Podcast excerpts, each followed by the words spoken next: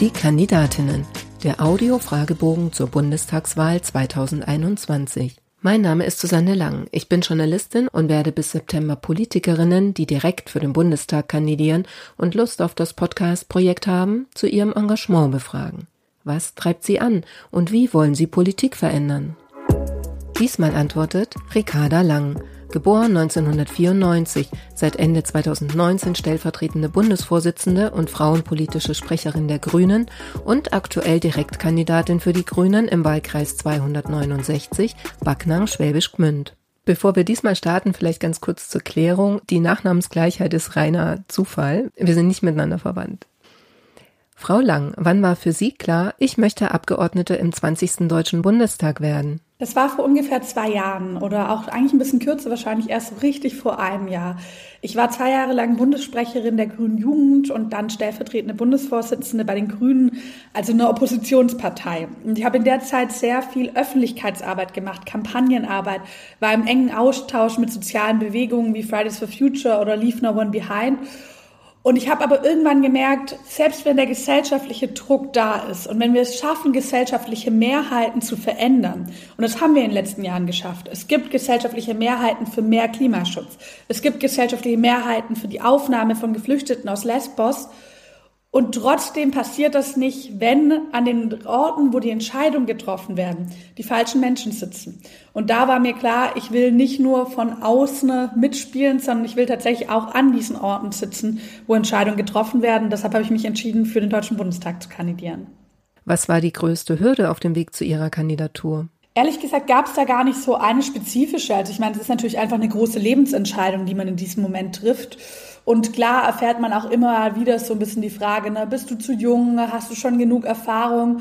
Obwohl ich da ehrlicherweise sagen muss, dass es in meiner Partei unglaublich viel Unterstützung gab, unglaublich viele Menschen, die mich supportet haben. Und ich glaube auch ein Bewusstsein darüber, dass es gerade die junge Generation ist, die am längsten von den politischen Entscheidungen im Hier und Jetzt beeinflusst wird, die sich am längsten äh, ja, zu tragen und damit zu leben hat.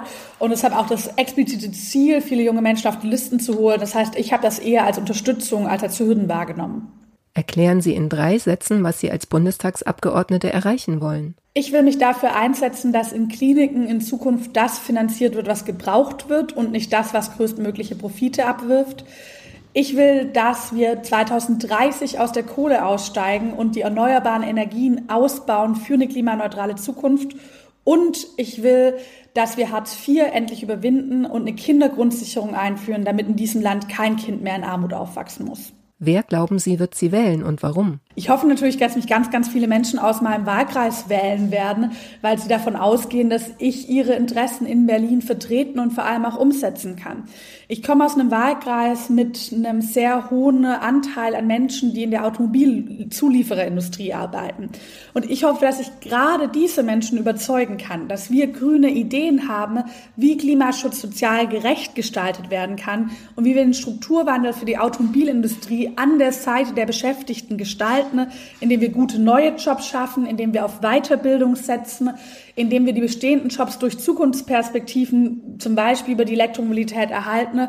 Und das ist mein Ziel, dass mich gerade auch die Menschen wählen, die vielleicht beim letzten Mal noch nicht grün gewählt haben. Ihr bisher größter politischer Erfolg war? Dass wir uns im gesundheitspolitischen Bereich als Partei total geweitet haben und Gesundheitspolitik viel mehr als grundsätzliche Struktur- und Gerechtigkeitsfragen und nicht als Nischenthema verstehen. Und da war ich ein großer Teil davon, weil ich im Grundsatzprogramm und im Wahlprogramm diese Themen ausgearbeitet, programmatisch begleitet und auch mit Kampagnen nach außen getragen habe. Und ich glaube, hier die Partei ein bisschen neu aufstellen konnte.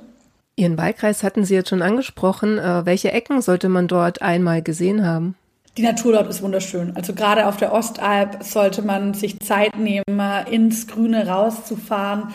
Ich war jetzt, ähm, wenn man vielleicht für Schwäbisch Gmünd spezifisch in der einen Stadt, ähm, die Salvator-Klause, dort war ich vor kurzem im Wahlkampf und das ist ein restaurierte sozusagen Ort der, des Gebets, der von Ehrenamtlichen dort wieder hergerichtet wurde und unglaublich schön im Grünen liegt, sehr viel Entspannung bietet. Das würde ich allen empfehlen, die mal in Schwäbisch Gmünd unterwegs sind, sich diesen Ort anzuschauen. Was nervt Sie an Ihrem Wahlkreis am meisten? Dass die einzelnen Orte unglaublich weit voneinander entfernt sind. Also es ist so ein bisschen ein Bananenwahlkreis, kann man sagen, der sich sehr zieht. Ähm, und man ist sehr, sehr lange unterwegs, gerade dass der, da der ÖPNV auch noch nicht gut genug ausgebaut ist. Das wollen wir bei Grüne ja auch zum Glück verändern. Wenn Sie noch einmal jemand danach fragt, wie Sie das Mandat mit dem Privatleben vereinbaren wollen, dann frage ich einfach, warum das Männer nicht genauso gefragt werden. Ich meine, diese, vor dieser Herausforderung steht jeder, aber meistens wird bei Frauen noch viel eher nachgefragt. Zum Beispiel bei mir auch teilweise, ob man nicht Kinder plant. Und ich denke so, erstens ist es meine Privatsache, ob ich plane, Kinder zu bekommen. Zweitens sollte es möglich sein, Politik zu machen und Kinder zu haben. Und drittens werden diese Fragen meistens nur Frauen gestellt, was nochmal zeigt, wie sehr wir immer noch Kindererziehung und Sorgearbeit als Aufgaben der Frau definieren. Und dann habe ich noch mehr Motivation, mich für eine feministische Bundesregierung einzusetzen, die hier endlich strukturelle Antworten auf strukturelle Fragen liefert. Das heißt, ich sehe es eigentlich immer noch mal als Motivationsschub. Ob auf Twitter oder am Wahlkampfstand, was war das Dümmste, das Sie im Zusammenhang mit Ihrem politischen Engagement bisher gehört haben? Ach, ich kriege immer unglaublich viel zu hören, was meine Äußerlichkeiten angeht, was mein Körper angeht, wo ich einfach immer ganz klar sage, erstens entscheidet mein Körper in keinster Weise darüber, ob ich eine gute Politikerin bin oder nicht. Und zweitens sind wir alle mehr als die Summe unserer Körperteile. Ich persönlich bin Klimaschützerin, bin Feministin, bin Demokratin und würde auch alle anderen Frauen, aber auch Menschen insgesamt dazu ermutigen, lasst euch niemals von irgendjemand sagen, dass ihr nicht hübsch genug seid, um politisch für eure Meinung einzustehen. Welchen alten, weisen Mann schätzen Sie und warum? Robert Habeck, ich weiß nicht, ob ich ihn als alt bezeichnen darf, aber wir haben sehr eng zusammengearbeitet in den letzten Monaten und ähm, gerade in den gesundheitspolitischen Bereichen. Ich habe da das Arbeiten auf Augenhöhe, das gemeinsam an Lösungen feilen, weiterdenken, Ping-Pong des Gedankenaustausches sehr geschätzt und insgesamt muss ich sagen, Klar gibt es auch bei uns in der Partei Hürden. Ich will gar nicht sagen, die Grünen sind frei von irgendwie einer patriarchalen Strukturen, weil wir ja nicht frei von Gesellschaft sind. Aber ich habe sehr viel Unterstützung auch von Männern unserer Partei erfahren, die das als gemeinsamen Politikansatz sehen und verstanden haben, dass eine vollständige Demokratie die Beteiligung von Frauen bedeutet. Und da war er zum Beispiel einer davon.